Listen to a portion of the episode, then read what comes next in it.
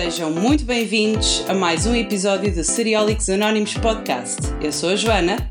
E eu sou o Raul. Estamos na segunda temporada, onde vos trazemos convidados especiais em todos os episódios para podermos abordar temas mais diversificados e alguns até disruptivos. Hoje, para explorar a importância das bandas sonoras na ficção, temos connosco o compositor Daniel Bernardes, que, de entre a sua abrangente carreira, é o autor da banda sonora da série da RTP, A Espia. Seja muito bem-vindo, Daniel, a esta nossa conversa. Olá, é um gosto estar aqui. Antes de entrarmos, se calhar, mais no, no tópico, nós gostávamos imenso que falasses um bocadinho sobre, sobre o teu percurso pela música, sobre uh, basicamente quem tu és e o que fazes da vida. Então, eu, eu neste momento estou, estou estabelecido como compositor e pianista de jazz, tenho, tenho feito vários discos, tenho escrito música para muita gente e basicamente living the dream, ou seja, tudo aquilo que eu almejava e mais um pouco, felizmente aconteceu na minha carreira. E pá, basicamente eu sou de Alcobaça, comecei, comecei a estudar eh, música com, com um professor uh, que era o, o Paulo Barbosa e em Alcobaça, nos anos 80, eh, finais dos anos 80, 90, quando eu comecei a estudar música, não havia conservatório, não havia nada. E, e eu, de facto, comecei com, com o Paulo a ter as primeiras aulas. Depois, cheguei, cheguei a um ponto em que ele teve a humildade de dizer: pá, eu já não tenho mais nada para te ensinar, tens que ir para, para o conservatório. Então fui para o Orfeão em Leiria, eh, onde tive os primeiros contactos com o jazz, conheci professores inacreditáveis, muito Uh, muito fortes e muito conhecedores de, das suas áreas muito específicas. Tive um excelente professor de piano que foi o Luís Batalha, uh, tive um excelente professor de composição uh, que foi o Pedro Figueiredo, que, era, que é um craque da música contemporânea que temos em Portugal, que me abriu os horizontes desse ponto de vista. E depois tive um professor muito importante que foi o professor Pedro Rocha, que é compositor também e que, e que nos colocou. Um, a improvisar e ter os primeiros contactos portanto, com a música improvisada, que era uma coisa que ainda era um bocadinho tabu a nível dos conservatórios. Portanto, o Pedro sempre foi assim, uma pessoa muito livre, muito experimental, digamos assim, e foi, aquilo foi um bocadinho revolucionário uh, no contexto dos anos 90 no conservatório estar, estar a pôr os miúdos a, a, improvisar. Hoje em dia, felizmente, já é uma prática muito mais alargada. De qualquer forma, ajudou-te também, se calhar, a, a teres um bocadinho mais de abraço à liberdade criativa e... Sim, sim, absolutamente, pá, porque, ou seja, é preciso pensar que, que se calhar há 20 anos atrás, quando, quando eu estava a estudar, um, ainda existia uma cisão muito grande entre todas as linguagens musicais e mesmo social, ou seja, havia muito desdém uh, dos músicos clássicos pelos músicos de jazz e vice-versa, uh, e isso felizmente no, nos últimos 20 anos transformou-se radicalmente, quer dizer, hoje em dia há muito mais interesse os compositores querem saber como é que os músicos de jazz pensam e querem, querem incorporar a, eh, a linguagem deles no, no, seu próprio trabalho e antigamente havia um preconceito, havia um certo, um certo sentimento de elitismo uh, de parte a parte, diga-se, não é?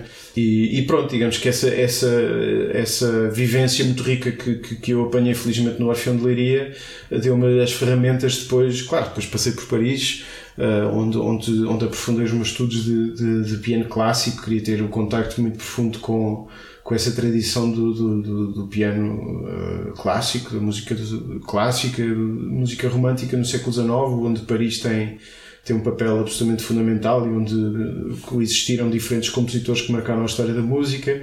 Um, mas sempre tive esse, esse, sempre tive esse lado meio bipolar de, de, de, estudar música clássica e ao mesmo tempo de fazer concertos de jazz ao vivo. Mantive sempre os pés nesses dois mundos, não é? E digamos que essa, essa multitude de, de, de, experiências e de vivências e de capacidades, digamos assim, marcou também muito a minha carreira.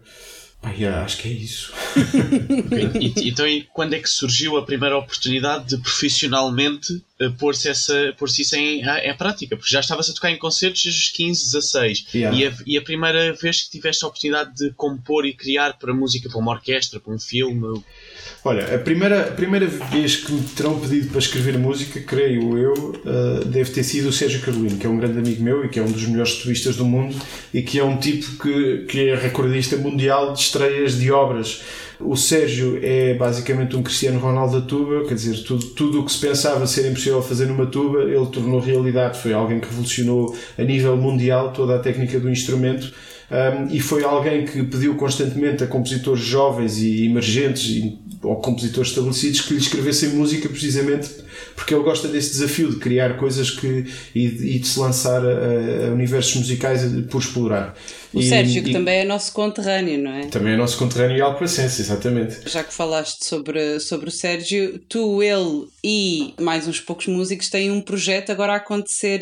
Uh, Verdade. Entretanto, em dezembro, não é? Exatamente. Nós vamos lançar, vamos lançar o meu disco, uh, o meu próximo disco, no, uh, que se chama Daniel Bernardes Crossfade Ensemble que uh, basicamente reúne uma dream team de, de, de malta, de, digamos, da música clássica e do, e do jazz.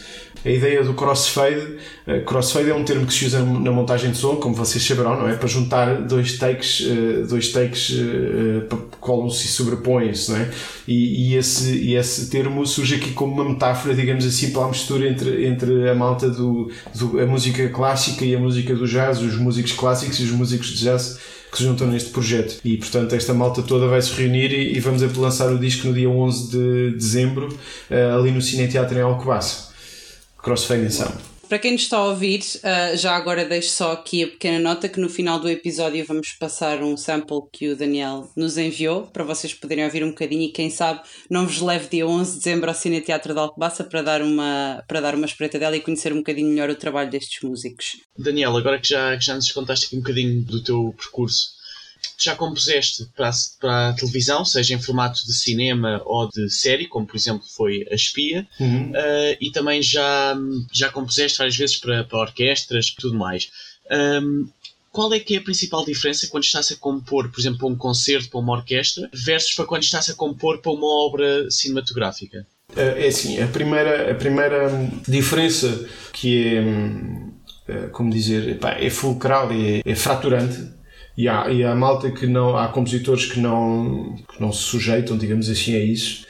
É a questão de tu, de tu deixares de ter a última palavra. Ou seja, sei lá, tu, tu telefonas-me, olha, eu toco saxofone e quero, quero que mandar uma obra para saxofone com esta duração e pronto. À partida, quando as pessoas me fazem uma, um pedido desses, não é? Eh, é um bocadinho como, como pedirem uma casa a um arquiteto, ou seja, estão familiarizados um pouco com a linguagem de, de, dessa pessoa e, e querem enfim, querem, querem um pedaço dessa pessoa, digamos assim, na sua carreira e então encomendam uma obra.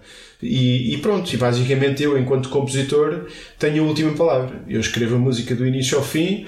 Pá, podemos falar eventualmente de algum tema extra musical, às vezes faz isso nas peças, sei lá, um tema mitológico, a peça pode ter um, um, uma dimensão extra musical. Uh, mas digamos que em última análise, não é? todas as decisões uh, sobre, sobre a peça uh, pá, são tuas. São minhas. Se o intérprete gostar ou não gostar, essa relação pode ser mais pacífica ou menos pacífica, mas em última análise sou eu que assino a obra, portanto sou eu que digo sim ou sopas.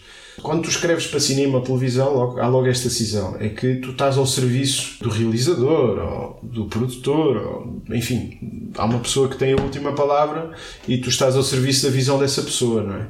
E portanto é, esse, esse, é logo o primeiro elemento. O que pode ser também um grande aliciante e, e é a forma como eu encaro um bocadinho este, estes desafios, ou seja, a questão de tu uh, perceberes e entrares na, na, na, cabeça da outra pessoa, perceberes qual é a visão dessa pessoa sobre o tópico, sobre o argumento, sobre, enfim, sobre cada, cada personagem uh, e tentares, tentares perceber qual é a visão dessa pessoa, qual é a tua própria visão, quais são os pontos de contacto da tua visão e dessa pessoa e depois estabelecer esse diálogo artístico, digamos assim, essa colaboração que é muito engraçada porque nós não conseguimos concretizar muitas vezes, ou seja, eu não consigo falar de música em termos concretos com essa pessoa da mesma maneira que falo com o músico, não é? Não, não consigo descrever, pá, isto aqui com estas notas fica muito porreiro porque isto, isto, isto aquilo. Não. Então, desde logo a questão da linguagem é muito interessante porque estamos a tentar adjetivar e estamos a tentar tornar concretos certos conceitos uh, e sobretudo na música, por ser uma arte abstrata, onde tu, quer dizer,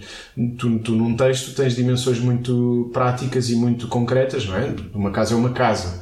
Uh, pode, pode ser muitas casas diferentes, mas enfim, todos, todos temos mais ou menos a ideia e, e, e a convenção daquilo que quer dizer casa, não é?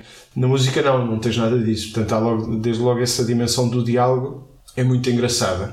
E depois é isso, pá, quer dizer, depois de trabalhar toda a ligação muito concreta entre a imagem e o som, é? ou seja, tu tens que ter desde logo o cuidado de a música tem que ser um elemento que potencia, o um elemento que, que uh, o que já lá está tem que ser uh, amplificado pela música, não é?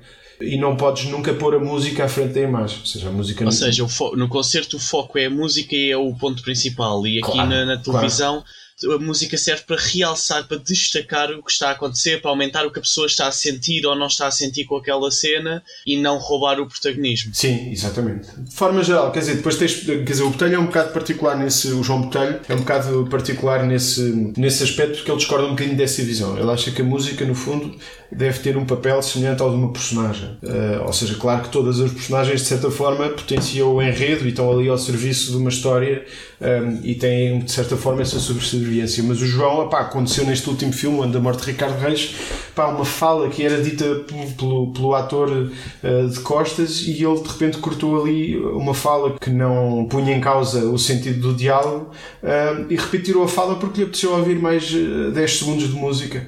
Isso é uma coisa que eu fiquei. Pronto, ou seja, o João, mas lá está, quer dizer, o João pratica um, cinema de autor, um cinema onde, onde digamos, as, as convenções são menos eh, comuns, não é? E também não é um cinema de género, como, como foi, por exemplo, o caso da Espia. E depois também é muito engraçado Uh, estas duas dimensões. Ponto 1. Um. Primeiro, quando tu trabalhas uma coisa de género. Não é? A Espia, por exemplo, foi uma, foi uma série de género, é uma série de espionagem que tem determinados elementos e, e, e, e, a música, onde a música criava atenção porque tu tens de cenas na espia, epá, que, que é um personagem eh, a andar de ponto A para ponto B e tens uma cena de 20 segundos do, do personagem por simplesmente a deslocar-se do ponto A para o ponto B. Ou seja, a imagem nua sem mais nada não te dá absolutamente nada. Aquilo, quer dizer, tu vês a espia sem música, uh, não acontece. À semelhança de se vis um filme do Hitchcock sem música do, do Bernard Herrmann, quer dizer, não há filme. Ponto.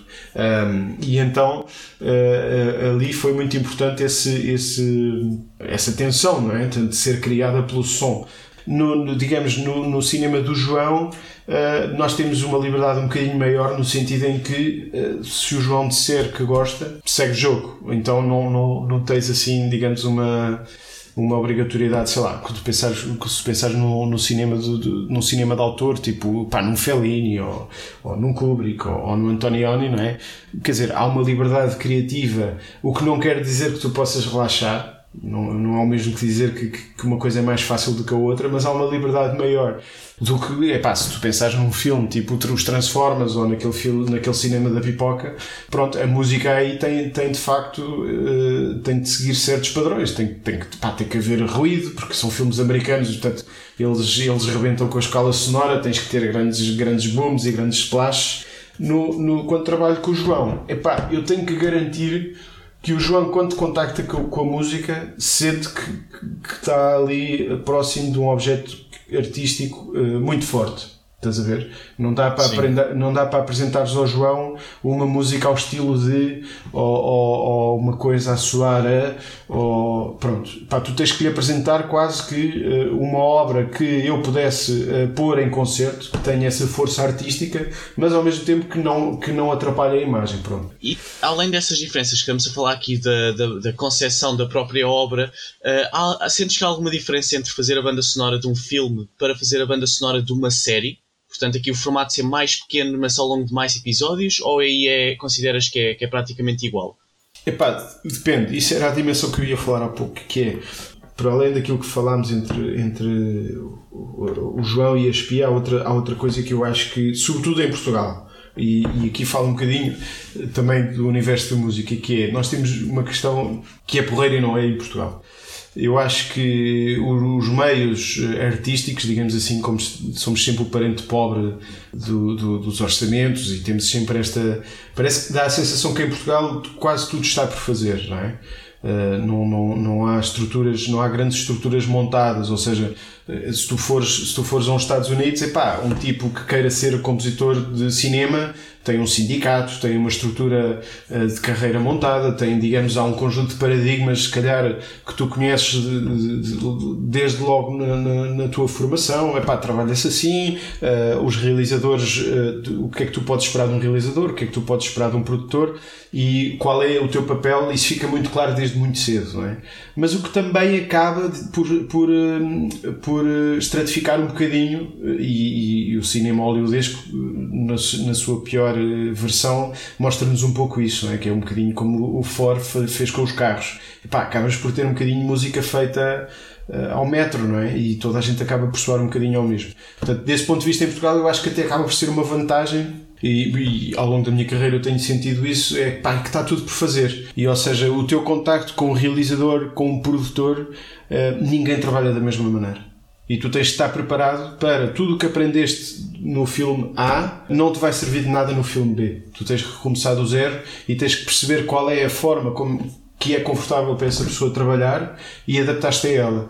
Tu tens que ser sensível à forma de trabalhar e penso que a pior postura que podes ter é tentar chegar e impor a tua forma de trabalhar sem, sem qualquer tipo de diálogo e de concessão. Acabas por fazer uma espécie de papel de, de tradutor daquilo que, que o realizador e que a série tem que transmitir ao, ao espectador e ao produto final. Sim. sim, sim, sim, sim. Mas eu acho que, ou seja, acho que em Portugal temos, e por isso é que eu acho que é muito é bom e mau, ou seja, acaba por ser bom nós termos esta falta de estruturação e esta falta de, de, de toda a gente trabalhar da mesma forma, deixa muito mais espaço para a criatividade individual e para, e para que cada projeto seja muito mais singular, estás a ver?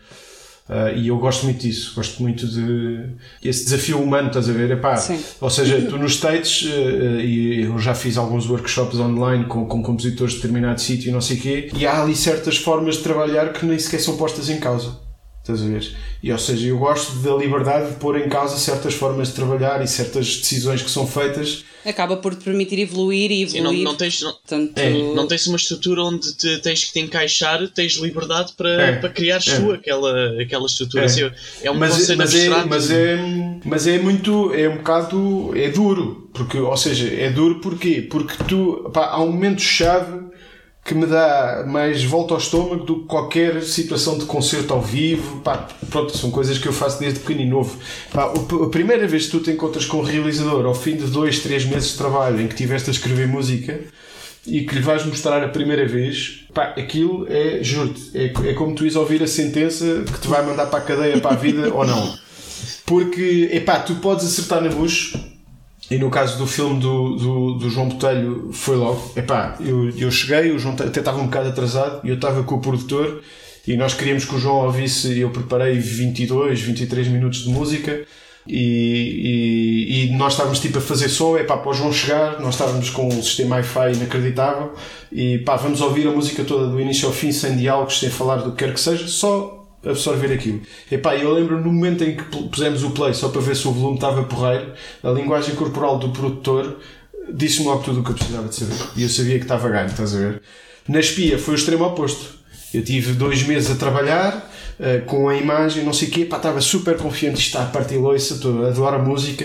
E e tive o primeiro encontro e tive basicamente duas horas a levar tareia, não é nada disto, isto não se enquadra nada, bababá, houve foi, foi das experiências mais duras da minha vida e pá, eu saí de lá com um recado tipo, meu, tens uma semana para fazer a música para, para a primeira cena, se resultar fixe, se não resultar vamos ter que encontrar outra pessoa. E foi brutal. Mas resultou, mas resultou. Epá, resultou, resultou porque, mas digo-te que foi, foi assim, epá, é muito intenso, estás a ver? É, são sempre aventuras, pá, sabes que estão 600 mil pessoas a ver aquilo, pá, estás a ver o Diogo Morgado a tocar uma música tua ao piano, Uf, são, são experiências que tu não, não imaginavas que pudesse acontecer, é maravilhoso quando corre bem, mas pelo meio por vezes pode haver de facto, epá, momentos muito duros, porque quer dizer, é, é, a subjetividade é tanta, não é? Sim. Uh, se tu mostrares a 50 pessoas pessoas uma cena musicada de uma maneira, elas vão, vão dizer: isto está ótimo, não imagino isto feito de outra maneira.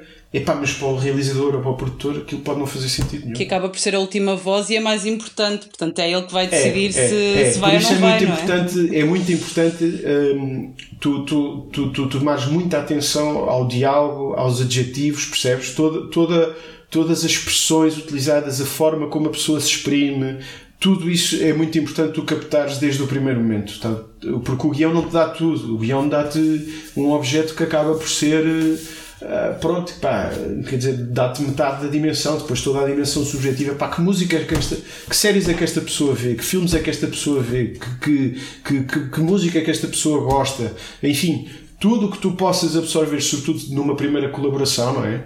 Um, epá, é super importante ir beber um café com a pessoa, almoçar, passar um dia com ela a falar sobre coisas extra musical, um tentar. É, claro. É, esse. E isso é, isso é um dos grandes gozos desta, desta profissão. É de facto tu, tu, tu aprendes a ler as pessoas, digamos assim, e ir ao encontro delas. Uh, lá está, que é uma coisa que enquanto compositor antes de começar a fazer não acontecia, porque o compositor é um exercício um bocadinho egocêntrico de o eu, o que é que eu quero exprimir, o que é que, que, é que eu quero ouvir, não é? Portanto, é uma antítese imensa entre uma forma de trabalhar e outra, apesar de no fundo ser só produzir música, não é? Tu já foste falar aqui um bocadinho disso, mas qual é que é o teu, teu método? Ou seja, contratam-te ou, ou oferecem-te a possibilidade de fazer a banda sonora de uma série ou de um filme. O que é que tu fazes? Que materiais é que tu tens acesso? Já falaste que gostas de beber um café conhecer um bocadinho o realizador, mas mais é acesso a materiais é que tens, por exemplo? Depende. Se estivéssemos nos Estados Unidos, se calhar nem punhas a pergunta porque, porque isso, está, isso está definido. Ou seja, o método de trabalho nos States costuma ser: a malta já tem uh, o último corte do filme, já, o realizador já tem, já sabe exatamente que, a música, que música vai acontecer e aonde. E basicamente a reunião que tu tens com, com, o, realizador, com o realizador é ver o filme de ponta a outra e com o realizador a adjetivar-te, olha, do minuto 3 ao minuto 5 acontece uma perseguição de carros ou um assassinato ou acontece um diálogo amoroso e o caráter da música tem que ser A, B, C ou D. Eu cá em Portugal nunca trabalhei dessa forma. Uh, o João, por exemplo, não, fora de questão de trabalhar dessa forma, o João basicamente deu-me deu-me uh, deu-me o guião.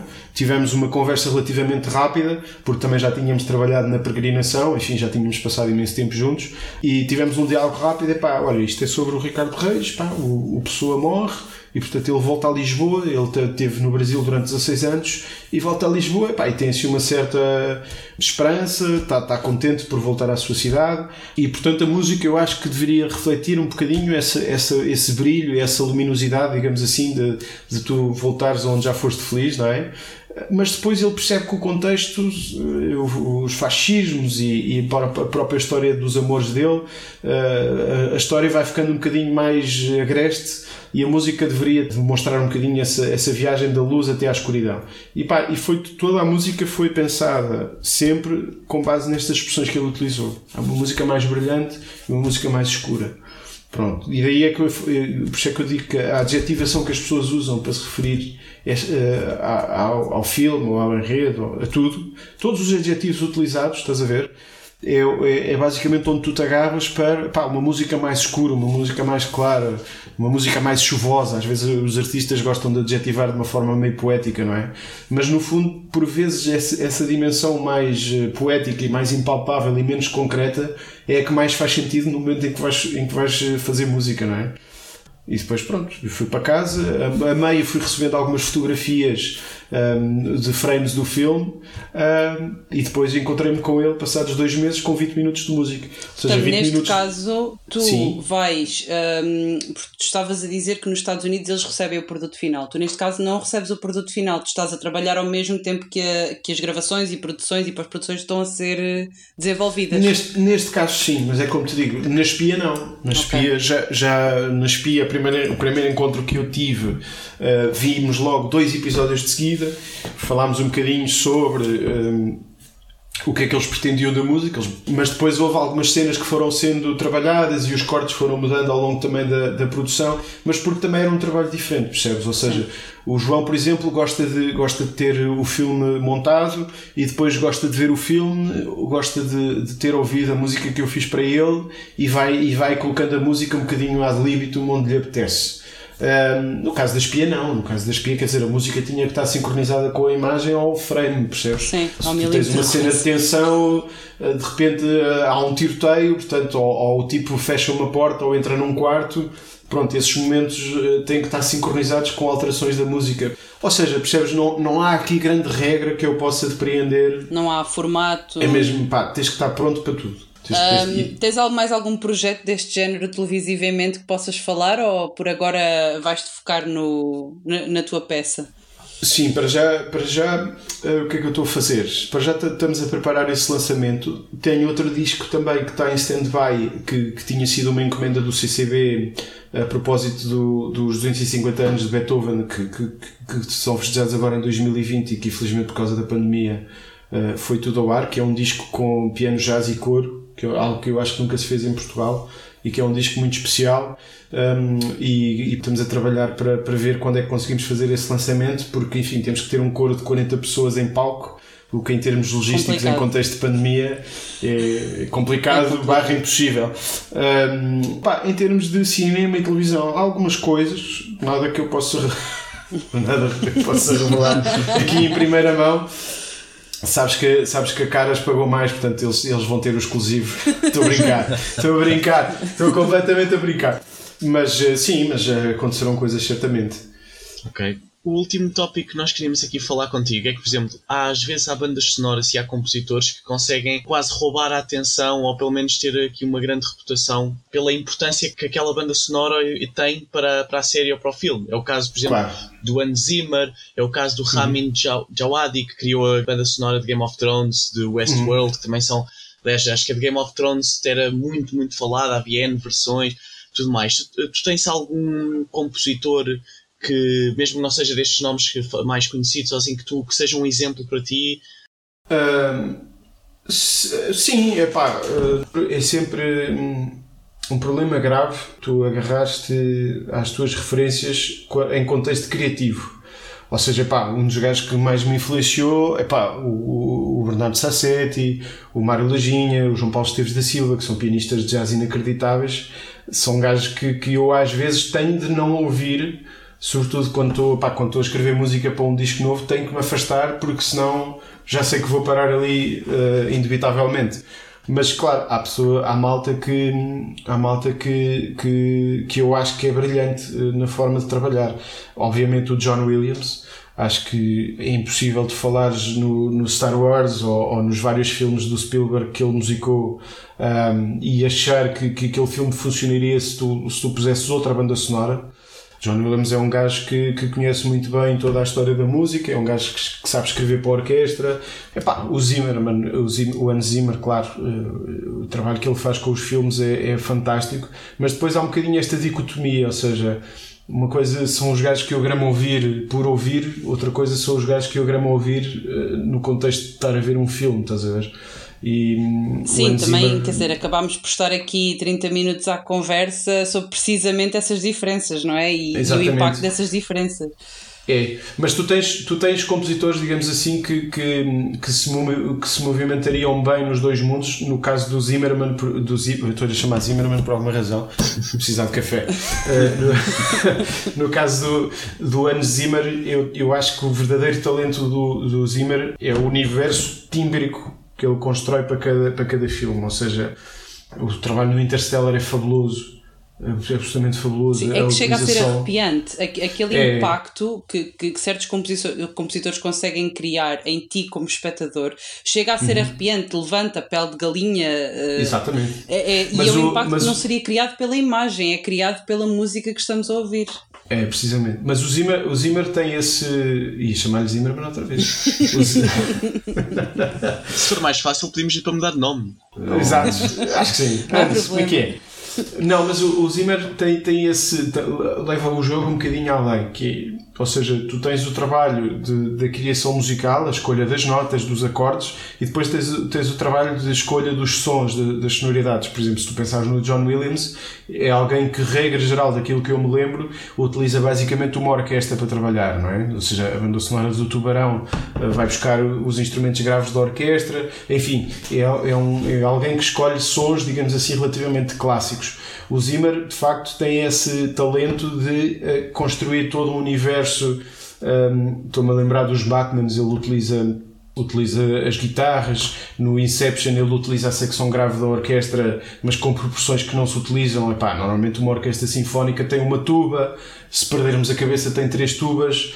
Epá, o Inception tem seis tubas, estás a ver? Ou seja, O Zimmer procura criar de facto um conjunto novo de, novo de sons a cada, a cada filme e, e, e isso é de louvar. Um, eu lembro-me, por exemplo, a coisa mais arrepiante para mim do Interstellar é o órgão. Tu teres um som de órgão de tubos, que é uma coisa que eu não me lembro de, de aparecer no cinema, sem ser no contexto de estás a ouvir a marcha nupcial uh, nos casamentos. Sim. E o Zimmer tem, esse, tem sempre esse condão de, de, ok, tu ouves ali sons, timbres associados a cada filme é verdadeiramente um compositor de música para filmes, estás a ver? Sim, sem, sem dúvida. Bem, eu acho que já conseguimos explorar aqui várias curiosidades sobre este mundo da composição das bandas sonoras e, e, a desconstrução delas, não é? Durante esta nossa meia hora de conversa. Daniel, muito obrigada por teres aceitado este convite e por teres estado aqui à conversa connosco.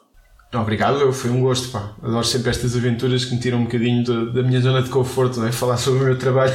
Os compositores normalmente falam só pela música, mas é um gosto falar desta forma também. Obrigado. Queres deixar alguma rede social ou contacto, caso os nossos ouvintes queiram saber mais sobre o teu trabalho ou colocar-te alguma questão? Sim, claro, a malta, a malta pode sempre vir a, ao meu Facebook, que é uh, Daniel Bernardes Piano. O Instagram, confesso que não sei, mas. Pá, podem, podem sempre mandar um e-mail danielbernardesmusic.gmail.com e pronto. Um gosto. Muito obrigada mais uma vez, Obrigado Daniel. Eu. Aproveitamos e agradecemos também à Cerveja Vadia, que nos fornece a Cidra Vadia. A Cidra Vadia é um produto 100% português, experimentem porque acho que vocês vão, vão gostar. E enquanto nos despedimos, fiquem com um gostinho da música de Daniel Bernardes, Crossfade Ensemble, ao vivo, no dia 11 de dezembro em Alcobaça, quem sabe, não consigam lá dar um saltinho. Os Seriólicos Anónimos são um projeto de séries da TV. Sigam-nos no Spotify, no Apple Podcasts ou em qualquer outra plataforma disponível para estarem sempre a par dos novos episódios quinzenais. Visitem o nosso website em seriolicosanónimos.seriesdatv.pt e o nosso Instagram em SDTV Oficial. Deixem-nos o vosso feedback sobre este nosso episódio, estejam à vontade e se precisarem, contactem o Daniel que ele já deu as redes dele e o contacto dele lá em cima. E não se esqueçam, nunca se esqueçam, que a realidade não vos traz, trazem-vos as séries.